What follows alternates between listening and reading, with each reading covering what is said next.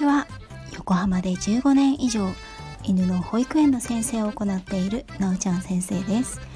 この番組ではトレーナーとしてたくさんのワンちゃんと飼い主さんと関わってきた私が日本の犬の QOL を上げたいをテーマに犬のあれこれを私個人の見解からお伝えしています。時には子育てや旅行の思い出などのお話もお伝えしたいと思います。さて今回はすっかり忘れていたわけではないんですがなんとなくチャンスを逃していたので私の愛犬みことくんのお話をしようと思います。私の犬はみことという母犬が住むチワワのミックス犬です。2009年の10月11日生まれで私と誕生日が1日違いなんですね。先代の子もそうだったんですが彼も保護犬です。とはいえ里親さんのところで生まれたので幸せな幼少期を過ごしていたようです。私が引き取った時には3ヶ月でちょっと下顎が出ていて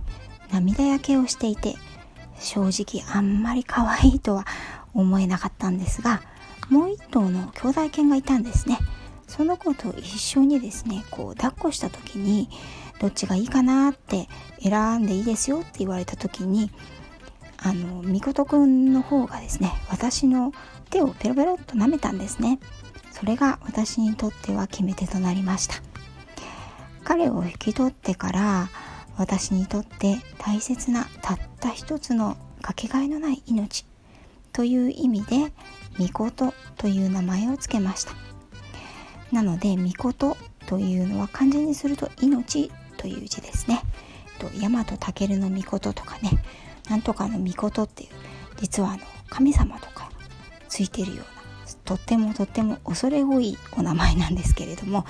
かけがえのない命という意味でみこという名前を付けました。さてえっ、ー、と前の配信でですね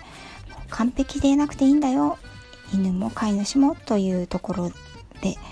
えーと、私の愛犬はですね全てのワンちゃんと仲良くできることはないですし来客に吠えるよというお話をしたと思います。ここだけ聞くとダメ犬のように聞こえますよね。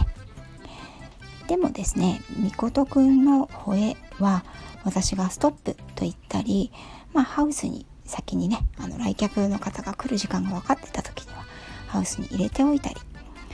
あとは外に一緒に連れて行って外でその来客の方と会ってお家に一緒に行くっていうことで簡単にあの止めることができるんですね。また全ての犬と仲良くできないということについては彼の苦手なタイプの犬は私が理解をしていてそのようなワンちゃんにはこちらから近づかないし近づいてきたら避けるようにしています。仲良く遊ぶ全てのワンちゃんと仲良く一緒に遊ぶということはできないとしても喧嘩を自分からふっかけたり吠えかかっていくことはしないので私にとっては実はそんなに問題にはなってないんですね。この話は前もしたかなと思います。とみことくんには仲良くしなくてもいいからあの適度にですねあの無視ができるというか相手の存在を受け入れて自分からはそれに干渉しないということを教えていますしそれは実はワンちゃんの社会では正当なコミュニケーションの一つでもあるんですね。よくうちのワンちゃんは他の犬と仲良くできないんです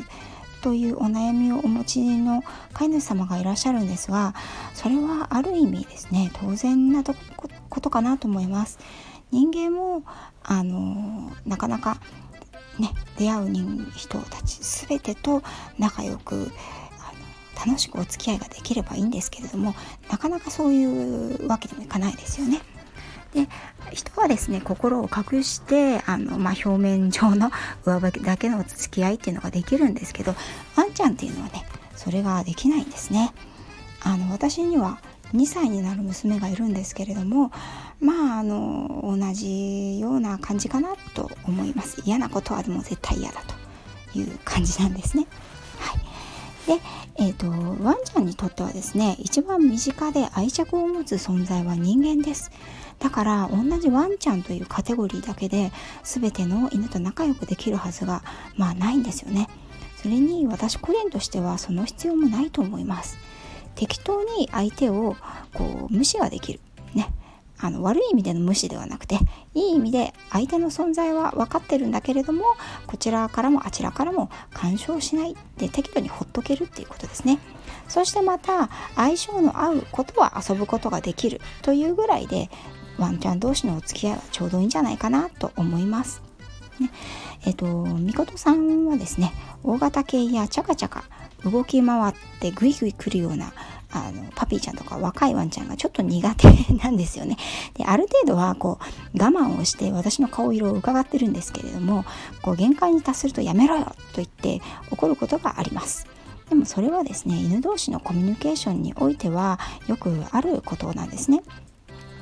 どのように振る舞えば相手に遊んでもらえるのか相手に受け入れてもらえるのかというのは実はパピーちゃんがあの自分の親や年上のワンちゃん兄弟犬から学ぶべき最初の社会科のステップなんですがその経験をしなかったり不足したまま成長してしまうワンちゃんが多くいます。そのため自分が他の犬とどう接したらいいのか分からず過剰に興奮したり怖くて吠えてしまったりするワンちゃんも多く見られます。相手が今どんな気持ちでいるのかっていうのはワンちゃんのボディーランゲージによって発せられますがこのボディーランゲージをうまく読めなかったり自分がうまく出せなかったりリードや抱っこによって間違った伝わり方を相手のワンちゃんにしてしまうことで相手のワンちゃんとトラブルになったりすることは実は多くあります。これについてはまたそのうち別のトピックでお話ししたいと思います。みことさんの最後にですね好きなことについて紹介したいと思います。それは食べること寝ることトレーニングすることです。私は、えーと、みことさんのトレーニングに本当に集中したのは生後そうですね1年半ぐらいだったんですまでだったんですけれどもトレーニングは彼にとって遊びであるということと美味しいものがゲットできるチャンスということで彼にとってはもう楽しい記憶しかないんですね。はい。私はクリッカーという道具を使ってトレーニングをよくするんですがみことくんはもうこのクリッカーが大好きでですねこれが出てくるといそいそと寄ってきて他のワンちゃんのあのレッスンをしていてでもね俺だろ？俺の番だろ？っていう感じでこうしゃしゃり出てきてですね。何何どうする？何する？俺何でもできるぜ？っていう感じで目をキラキラさせてアピールしてくれます。今年12歳になるみことくんなんですが学習するスピードは若者と同じように速くそして若者より長く集中できるのはさすがだなと思います。例えば、えーと、付箋ですね。あのよくメモとかに使う付箋を使ったエクササイズというのがあるんですけれどもこれは付箋を壁に貼りそれを剥がして箱に入れるという、まあ、かあのエクササイズがあるんですがこれをあの覚えるには5分かからずに覚えてくれました。これはですね私のインスタの方に、えーと、上がっている動画にもあるんですけれどもすいませんちょっと後ろでね音がしていましたけれども。でこれは経験とですね予測から私が何をみことくんに望んでいるのかっていうのをすぐに彼が読み取ることができているということからこのスピードが生まれるんですね。クリッカーを使うトレーニングは犬に人が何を望んでいるのか考えさせるというトレーニングです。